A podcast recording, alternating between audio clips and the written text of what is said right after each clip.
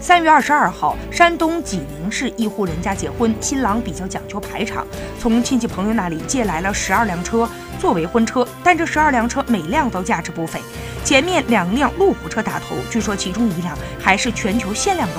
后面跟着九辆奔驰轿车，几乎都是奔驰 S 系列，最后面还跟着一辆宝马车。对于这个小县城来说，如此迎亲车队算是非常的豪华了。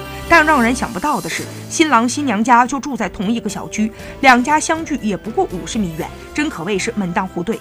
跟随婚车来接亲的伴郎们都笑称，一脚油门就到了。车座位还没有捂热，车队停下来，新郎在伴郎的簇拥之下走到了新娘的家里。